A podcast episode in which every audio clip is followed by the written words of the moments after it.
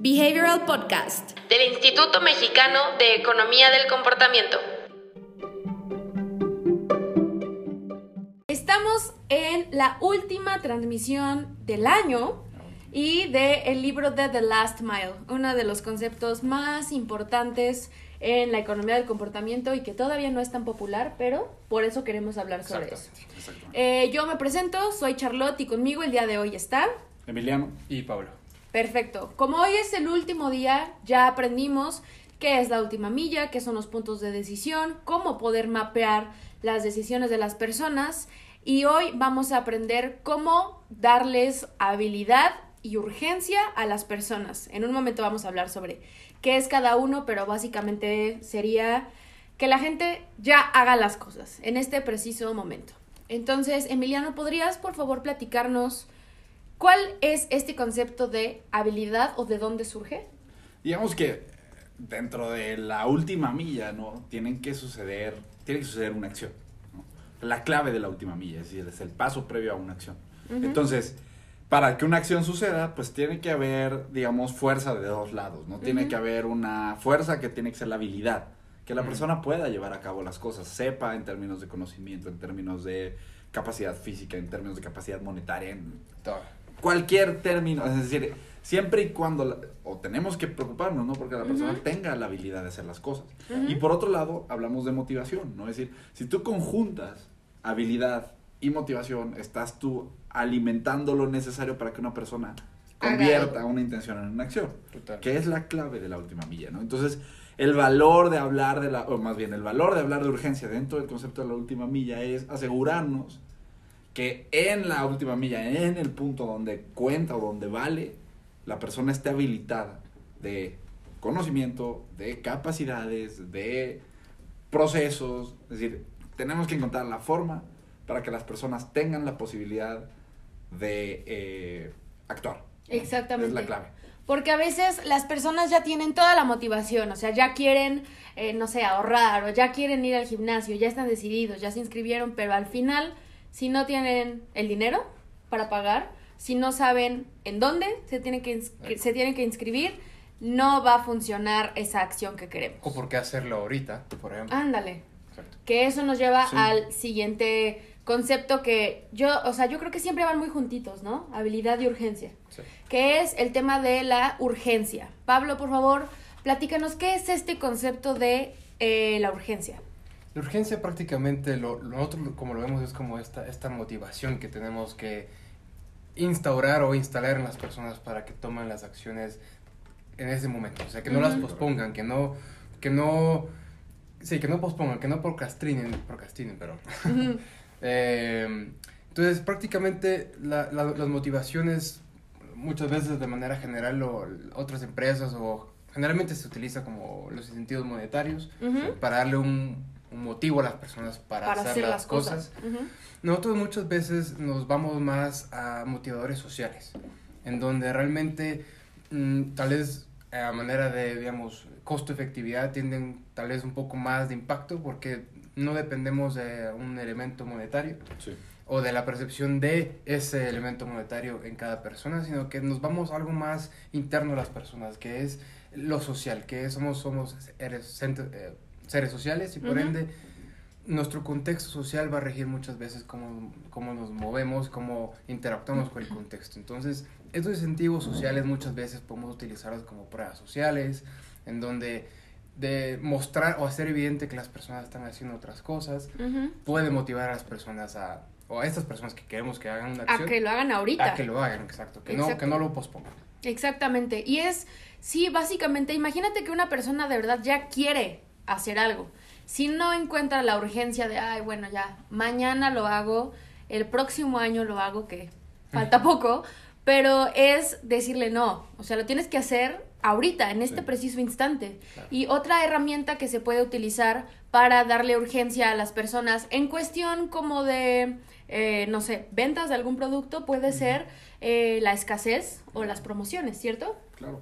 Digamos, ya la forma de crear urgencia varía, ¿no? Y tienes muchísimas herramientas y tienes, como decía, bueno, tienes cosas que son de valor, tienes otras cosas que son sociales, tienes formas distintas y ese es el lo bonito de trabajar con estas herramientas, ¿no? Que es donde tú ya tienes incluso, ¿no? incluso la posibilidad de recurrir a elementos como influencia, ¿no? Claro. ¿Por qué? Porque si la persona está en la última milla, si la persona está interactuando con la última milla, probablemente es porque la persona ya tiene una Intención. intención. Y eso es importante, ¿no?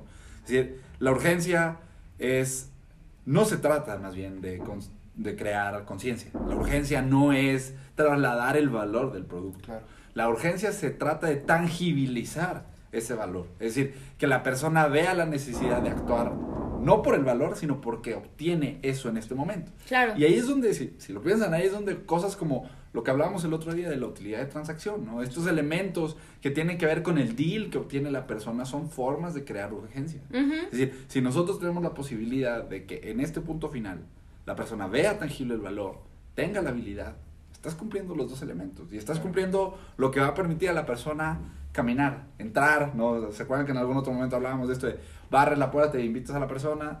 Pues invitar a la persona es darles habilidad y hacer, darles urgencia, es decir, que la persona sepa dónde tiene que abrir la puerta y que tenga la invitación para hacerlo, para entonces Sí. pueda Entrar, adentrarse. sí. ¿no? Exactamente, esos dos conceptos son habilidad y también son urgencia, pero en el libro de La Última Milla existe un concepto llamado padding. Padding. ¿Podrías por favor platicarnos un poco sobre este concepto? Sí, eh, en- dentro del libro, eh, Dilip menciona, digamos, una, o, o platica sobre una historia, que prácticamente eh, una persona se lastima, tiene, digamos, que tiene sus muletas y tiene que de alguna manera considerar el contexto de la casa para, para que de alguna manera sea más seguro para esta persona trasladarse dentro de la casa. Entonces, em, lo que menciona en, en este elemento, o en esta estrategia, porque al final la última mía se basa mucho en tácticas y estrategias para facilitar este, est- esta acción concreta. Entonces, lo que menciona Dilip Soman de esta estrategia de padding es, padding en, en español sería como acolchonar, Ujú. de alguna manera. Ujú. Entonces, el acolchonar de alguna manera es facilitar, digamos, preparar el contexto donde, va, donde se va a realizar la acción Ujú, para que la acción tenga mayor probabilidades de que se realice. Exactamente. Eh, Dilip menciona mucho sobre lo- el uso de automatizaciones, por ejemplo, o el uso de defaults, por ejemplo, en donde al final le quitamos o acolchonamos el contexto de tal manera de que la persona, vimos la vez pasada puntos de decisión, sí, el, el uso de defaults o, o procesos automáticos van a evitar que digamos que la persona llegue a tomar decisiones y por ende entre en costos de fricción y por ende vea o no si hacerlo sale- o no. exactamente. Entonces acolchonando el proceso eh, podemos aumentar las probabilidades de que esta acción se lleve a cabo. Exactamente. Y es súper importante porque es darles la habilidad. exactamente. Como tú no te preocupes, ya te dejo acolchonado el camino, de verdad no te esfuerces ni física ni mentalmente por tratar de culminar esta eh, acción o comportamiento que quieres cambiar. prácticamente es eh, como que al acolchonar evito que te tropieces, evito que te tropieces y abandones en este caso el proceso, o en este caso sería que te caigas y que te lastimes. Exactamente. Y otro de los conceptos que quería platicar es el de equipamiento. ¿De qué se trata este concepto? Ese, ese, digamos, es el complemento de, de esta estrategia de acolchonamiento. ¿Verdad? Porque una cosa es preparar el contexto para evitar fallas y en el otro tú equipas a la persona para que aún en un contexto eh, eh, acolchonado pueda facilitar o aumente las probabilidades de que esta acción se, se dé aún más. Me encanta. Entonces, eh, por ejemplo, en este caso, Dilip menciona el, el uso de reglas, Sí. reglas de dedo o de modelos o hasta de consejos, Ajá. que dentro de, dentro de un contexto, en, en un timing concreto y específico, puede ayudar a la persona a trasladarse de A a B en un contexto acolchonado de mejor manera, porque ya sabe dónde, dónde tiene que ir, Sí. cómo tiene que trasladarse y qué, o qué, qué requerimientos necesita para pasar de A a B. Ujú. ¿verdad? Digamos, es, es un poco lo que nosotros hemos hablado mucho de cómo tienes que trabajar en esta última parte, ¿no? Sí. De Ok. atacarlo como si fuera casi casi la boca de un cocodrilo, ¿no? Sí. Donde tienes elementos que es el proceso, o sea, es Sí. decir, cómo habilitas y cómo creas urgencia en el proceso, Ujú. y la parte que tiene que ver con la persona. Cómo habilitas a la persona y cómo creas urgencia en la persona. Porque si Exactamente. tú creas estos dos elementos, Ya. entonces ya Sí. tienes lo que la persona necesita para actuar, ¿no? Y esto es interesante porque muchas veces lo que encontramos, especialmente en el lado de urgencia, Ujú. es que los procesos están equipados con urgencia, tienen incentivos, tienen beneficios, ¿no? Cosas, pero la persona no los percibe como tangibles, sabe que existen. Ok. Pero al no percibirlos como tangibles, ¿qué es lo que pasa? El proceso lo tiene, la persona no lo tiene, la última milla no es efectiva porque no genera la urgencia. ¿no? Entonces, estos dos elementos, o esta idea de, so- de Dilip Soma es buenísima porque al final te permite ver la necesidad de atacar tanto a la- al proceso como a la persona. Y si en la última milla no empatas estos dos, obviamente es el momento donde la persona interactúa con el proceso. Totalmente. Hay que atacar y hay que hacer que las cosas estén en los dos lados. De lo contrario, la persona no va a percibir, y les digo, es lo que pasa muchas veces. Claro. ¿Cuántas veces nos hemos encontrado con cosas así donde hay incentivos? Oye, pero es que le estoy dando este premio. Oye, pero es que se les da tal cosa. Sí. Oye, pero el valor del producto, claro, eso puede estar ahí. Pero lo percibo yo. Pero si la persona Sí. no lo percibe como tangible, Es no, no existe, ¿no? Entonces, Sí. esta idea y, y el concepto otra vez de enfocarte en la última milla es cuidar que todo esto esté pasando en ese momento, ¿no? Ujú. Porque ese es el momento de la verdad, ahora sí. Y ahora, de ahí para atrás, obviamente si tú habilitas a la persona y creas urgencia a lo largo del proceso, pues te va a ir mejor a que si no lo haces, ¿no? Pero la idea está en que en estos puntos veamos que estas dos cosas empaten y que estén consistentes o que sean congruentes entre estos dos, ¿no? Sí. Al final, digamos, eh, retomando un poco el, el- el en vivo anterior, Ujú. que vimos, digamos, cómo mapear o cómo- cómo considerar estos pasos, Sí.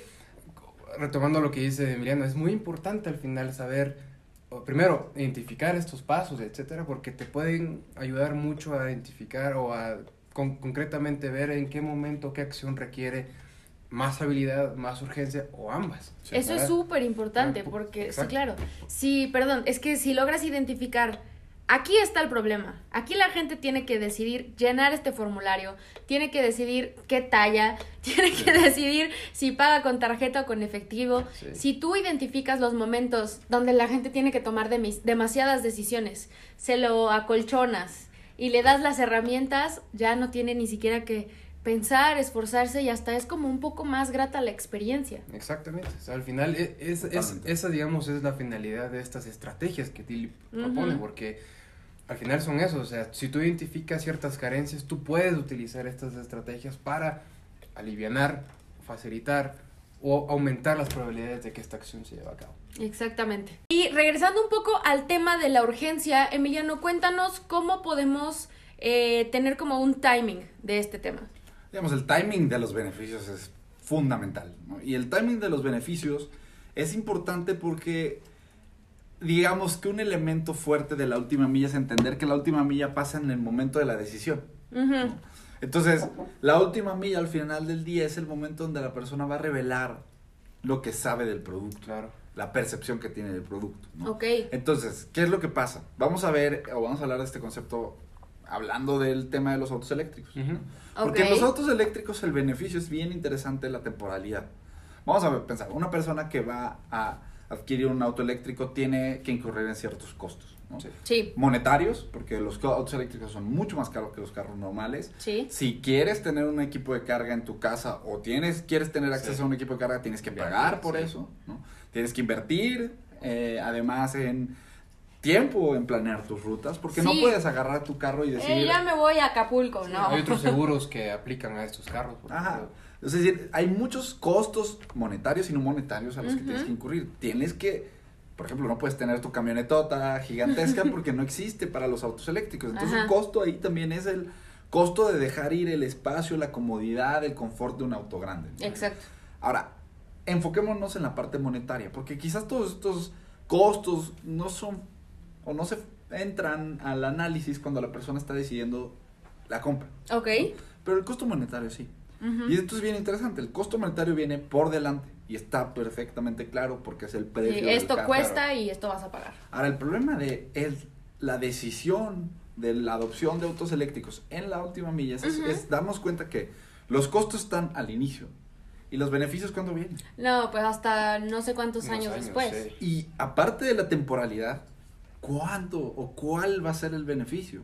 No hay esa claridad tampoco. Es No decir, es tangible. Yo sé que puedo obtener un beneficio, pero ese beneficio va a variar dependiendo del uso que yo le dé, de los precios de la gasolina más adelante. Es decir, es una apuesta. Yo no tengo la claridad realmente de si va a ser benéfico al momento de la decisión. Porque Claro. otra vez, es decir, en el largo plazo yo abuso del auto eléctrico y me voy a dar cuenta eventualmente que me da ahorro, que ayudo al medio ambiente, que, Que tiene circulas mucho- todos los días, por que ejemplo. tienes muchos beneficios, pero esos beneficios los vas a obtener Después. con el uso y Después. posterior a la decisión de compra. Claro. Entonces, obviamente, si pensamos en la última milla, la última milla es lo que la persona que está hablando con el vendedor de autos tiene en la cabeza para decidir. Ujú. Entonces, si la temporalidad de los beneficios no está clara, los beneficios del auto eléctrico vienen a futuro, lo que va a pasar es que la decisión se vuelve muy difícil, es como si tuvieras la cancha en contra, ¿no? Ujú. Entonces, aquí es donde justamente los países que han logrado incentivar la adopción de autos eléctricos se han dado cuenta que el problema no viene por crear conciencia en la persona. No. El problema está en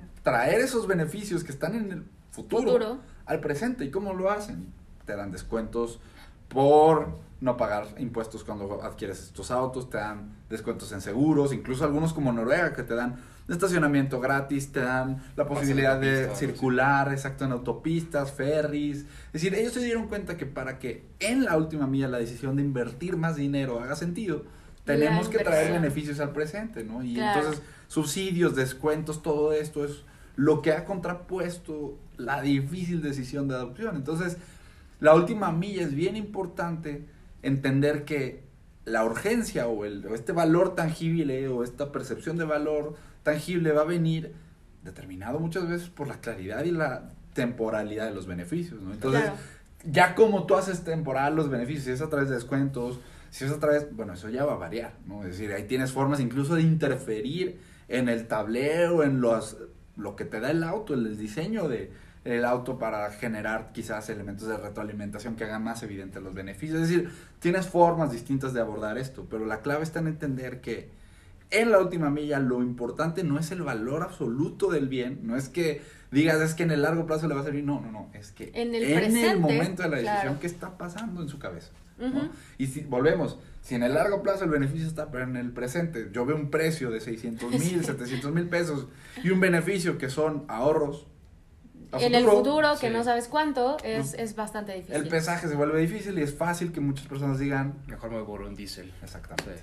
¿no? Sí, yo creo que es muy importante lo que mencionas porque va mucho de la mano con lo que hablamos también la semana pasada, eh, que es prácticamente eh, cómo, cómo realmente tenemos que identificar los pasos previos y los, y los posteriores dentro del Sí, proceso, claro. porque en esto que mencionas de, bueno, ya, ya adoptar, o sea, ya comprando el, el auto, etcétera, yo puedo saber cómo darle, o yo puedo saber de que si le falta retroalimentación Ujú, a la persona, yo puedo en los pasos posteriores identificar en dónde y yo puedo entonces diseñar mi estrategia del lanzamiento del producto, el diseño del producto contemplando estos elementos. Sí, claro. Exactamente, y es como mencionamos, si no mapeas el contexto y mapeas la acción enfocándote en un solo comportamiento, va a ser muy difícil que quieras cambiar el comportamiento. Y una estrategia muy linda, bastante popular, es el tema del el nudge. El nudge es un pequeño empujoncito que le das a las personas que ya quieren hacer algo. Es, mira, te voy a dar así un empujoncito para que hagas eso que de todas maneras ya quieres hacer. Y aquí Dilip Soman tiene como una taxonomía del nudge, pero en el tema de la última milla. ¿Podrías eh, platicarnos del tema? Digamos que, digamos, es un libro que sale hace tiempo, ¿no? Pero al final del libro, Soman lo que hace es cuantificar o establecer una taxonomía de lo que tendría que tener un notch, los elementos que conforman o que deberían conformar un notch. Entonces, digamos, es interesante porque esta sección casi final del, del libro lo que Wow. tiene son cosas donde ya abordas el, la estructura y un poquito este proceso que, que, que hemos estado hablando los últimos las últimas semanas, ¿no? Donde ah, trabajas con un proceso de pasos y en el proceso del paso vas identificando fricciones y dentro de la fricción vas identificando dónde tienes que incidir y dónde hay más potencial para que un pequeño cambio cree un cambio grande en la decisión. ¿no? Entonces, Exactamente. es interesante porque al final del día el poner una taxonomía o este esfuerzo por crear una taxonomía Sí. se convierte en digamos, una forma de plantear las bases de lo que es un notch efectivo, Claro. ¿no? Y es interesante porque tiene elementos de ética, ¿no? Muy Hay importante. pequeños candados Sí. de ética, es decir, ellos representan la forma de construir un notch de una forma un poquito muy técnica, ¿no? Pero muy ajustada a este concepto de la última milla y la verdad es que es un enfoque muy ajustado a lo que hemos estado hablando las últimas semanas. Sí, Entonces, claro.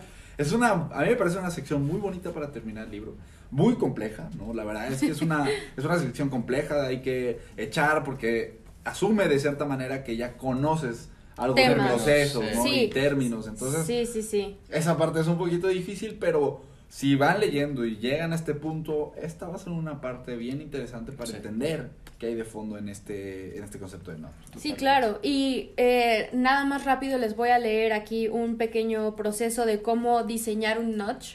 Eh, lo primero que dice es mapea el contexto, lo cual vamos a seguir mencionando para Sí, siempre, sí, porque sí, si sí. no entiendes el comportamiento, no lo vas a cambiar. Después seleccionas el notch, entonces ahí tienes que identificar qué posibilidades sí se pueden hacer. Eh, después, identify the levers for nudging. Las Aquí. palancas de comportamiento necesarias. Sí.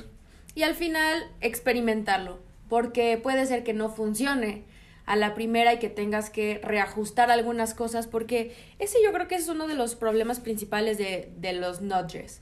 O sea, que son populares porque son vistosos, Sí. están divertidillos, dices, ay, qué padre, hice un nudge, pero en varias ocasiones no se quedan los comportamientos a la larga. Son pequeñas intervenciones que van a tener una efectividad, no Temporal, sé, sí. temporal. La gente se va a acostumbrar a ver el notch y va a ser como, ah, ya no me Sí, mueve tanto. Se convierte en su status quo el por ejemplo.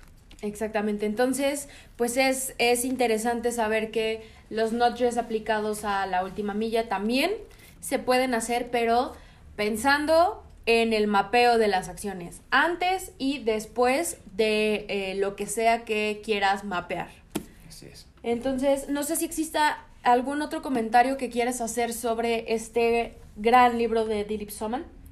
Para mí es, digamos, el libro que más me ha gustado en poder, en potencia, en, en tecnicismos, ¿no? Es un libro Sí, que está pesadito. Sí, es difícil, pero también no es un libro imposible de leer. O sea, es decir, creo que Dilip Soman hace un excelente trabajo de tocar un tema muy complejo, muy técnico, de una forma humana, ¿no? O sea, no te voy a decir que es fácil, porque al final no es una lectura fácil. Incluso, digamos, eh, nosotros metemos y metimos el libro aquí porque consideramos que es uno de los más importantes. Claro. Pero en términos de progresión, pues sí, tienes que tener algo de práctica antes de entrar Saltamos. con estos conceptos, ¿no? Pero es, para mí es uno de los mejores libros que, que vamos a cubrir en, en el Bookhaver Club. Entonces, espero que les haya gustado. La verdad, yo creo que es un libro que cambió mucho de la forma en la que entendí yo al inicio el tema, ¿no? Y de ahí, digamos, eh, pues hemos seguido mucho el trabajo de Dilip Soman, hemos seguido mucho el trabajo que hacen ellos y, y es bien interesante porque son muy congruentes en su manera de trabajar, ¿no? Es decir, Claro. hay muchos autores que vamos, algunos los vamos a cubrir que después tuvieron cambios en su manera de ver las cosas, Claro. modificaron su trabajo, modificaron su modelo, cosas de estilo. Él, él se mantuvo muy pragmático. En todo. Exactamente. Ellos han tenido un enfoque bien interesante porque además ellos, digamos ellos, porque es Dilip Soman y su equipo, realmente hay bu- buenas personas en Rodman, hay muy buena escuela en Rodman, ¿no? En donde Sí. ellos trabajan. Eh, y realmente ellos han seguido manteniendo esa, esa consistencia, esa estructura. Ellos fueron de los primeros en traer este concepto ético a la mesa, ¿no? O sea, es, Sí. es un, es un libro muy importante y es una escuela realmente bien interesante la que se vislumbra, digamos, en el libro, ¿no? Exactamente. Yo, yo creo que solo agregaría de que en lo personal, digamos, leyendo el libro también, creo que el hecho de, de, de ver el cambio de comportamiento como estrategias le da, le, da, le da un peso muy importante a todo, porque aunque sí se habla de notch, sí se habla de todo esto, ver el, el, el- el cambio de comportamiento como una estrategia ya engloba mucho más elementos que solo un, un empujoncito ahí en el contexto. Entonces, creo que espero lo hayan visto igual, ¿verdad? Que realmente el cambio de comportamiento es algo holístico, ¿verdad? Algo que hay que entender en diferentes dimensiones y, y de manera ética, que es como mencionabas también, o sea, es un elemento que se instala en este libro y se instala, está instalado en nuestros procesos que al final nos garantizan que estos candados éticos no eh, influyan previo a, a la intención de las personas que solo facilitemos algo que ya está con intención. Exactamente. Y sí, la parte ética es muy importante en este tema, porque así como podemos hacer que la gente no piense y ahorre, se puede hacer también que la gente no piense y gaste. Entonces es súper importante empezar a utilizar estas herramientas de manera ética, de manera eh, pues muy profesional y pensada en el bienestar de las personas, de la sociedad, del medio ambiente, de un montón de cosas que al final estoy segura de que todos estos autores, incluyendo también a Nire Yal y a Dan Ariely, todos tienen una, un, un espacio en sus libros de, oye, hazlo pero para bien. Sí. Y al final Dilip menciona también, o sea, cualquier organización está metida en el cambio de comportamiento. Entonces, esto va para todos. Exactamente. Y tomando en cuenta que este libro estuvo muy pesado, el siguiente libro es un libro buenísimo, increíble. Se llama Alchemy de Rory Sutherland. Em, eh, este libro lo pueden comprar en Amazon y Rory Sutherland es vicepresidente de la agencia internacional de publicidad llamada Ogilvy. Entonces es un señor bastante carismático, Bastante. divertidísimo, sarcástico de Londres, de Inglaterra. Entonces es un libro que explica eh, cómo hay problemas eh, psicológicos y hay problemas técnicos y te ayuda mucho a resolver cómo podemos empezar a utilizar la psicología para resolver problemas. Sí, y con este libro nos vamos a meter en la estrategia de comunicación, ¿no? Realmente dentro de todo lo que hemos cubierto ahorita, hasta ahorita de los libros, pues han visto que la información que tiene la persona disponible es importante, ¿no? Sí, claro. Con estos libros vamos a empezar a darle un poquito de detalle a la importancia de tener una comunicación muy estratégica, porque ese es el valor del libro, ¿no? Conforme vayamos metiéndonos en este, vamos a dar un, un brinco bien interesante, porque pasamos de uno completamente técnico a uno muy poco técnico, pero muy útil. Realmente el enfoque que tiene Rory Sutherland es el valor del libro, ¿no? Entonces, eh, pues les digo, es mucho más enfocado en temas de comunicación, pero también va a ser un libro que si tienen la oportunidad de comprar, se lo recomiendo muchísimo. Muy buen libro, va a ser también una discusión bien interesante. Eh, y pues, Exactamente. Este va a ser el libro del Behavioral Club para el mes de enero, para empezar una década Sí, de sí. una forma nueva, diferente, refrescante, pensando más en nuestro comportamiento y en el comportamiento de las personas, porque necesitamos empezar Sí. a cambiar ahora, o sea, ya, en Sí. este preciso momento. Y pues queremos finalizar con una eh, felicitación de Año Nuevo, felices fiestas, eh, feliz Navidad, que ya pasó, pero que sepan que estamos muy comprometidos y estamos muy agradecidos con todos ustedes por seguir todas Sí. nuestras transmisiones, por seguirnos en nuestras redes sociales, por compartir el contenido, por interesarse en cómo podemos cambiar el comportamiento de las personas para bien sin estar desgastándonos y frustrándonos y ver que a veces las cosas no funcionan. Por eso queremos darles todas las herramientas en el idioma español. Sabemos que es complicado entender estos temas, sabemos que es complicado encontrar información en nuestros idiomas, por eso eh, pues nos comprometemos a seguir divulgando estos temas para que cualquier persona que quiera entender esto que sí sepa del tema o que no sepa absolutamente nada, que puedan aprender con el IMEC cómo poder aplicarlo a su vida personal, a su vida profesional, a sus empresas, a sus negocios. Y el próximo año pues esperen muchos más cursos, más libros, más videos, más podcast, más pláticas de los autores. Eh, vamos a tratar de traer a los, eh, a los Autores. más importantes Sí. a México para que nos den una plática. El año pasado tuvimos a Nireyal con el libro Hooked, también tuvimos a Dan Ariely y esperamos poder traerles a todos los autores del tema de la economía del comportamiento para que vaya agarrando más fuerza en México y en toda Latinoamérica. También queremos agradecerle a Perú, a Brasil, a Colombia, ¿qué otros países Chile. visitaron este año? Chile, República Dominicana, Paraguay. Paraguay, Increíble. Colombia. Padrísimo. Pues A todos. De verdad, muchas gracias, feliz año nuevo y comenzaremos el próximo año con Alchemy. Nos vemos. Adiós. Bye. Si quieres saber más sobre los libros y los temas que abordamos en el podcast, ingresa a nuestra página web ecomportamiento.org donde encontrarás libros, autores, blog y mucho más. Encuéntranos en LinkedIn, YouTube y Facebook como Instituto Mexicano de Economía del Comportamiento, en Instagram como imec.mx o en Twitter como eComportamiento. No te pierdas las transmisiones semanales todos los viernes a las 10 a.m. hora Ciudad de México.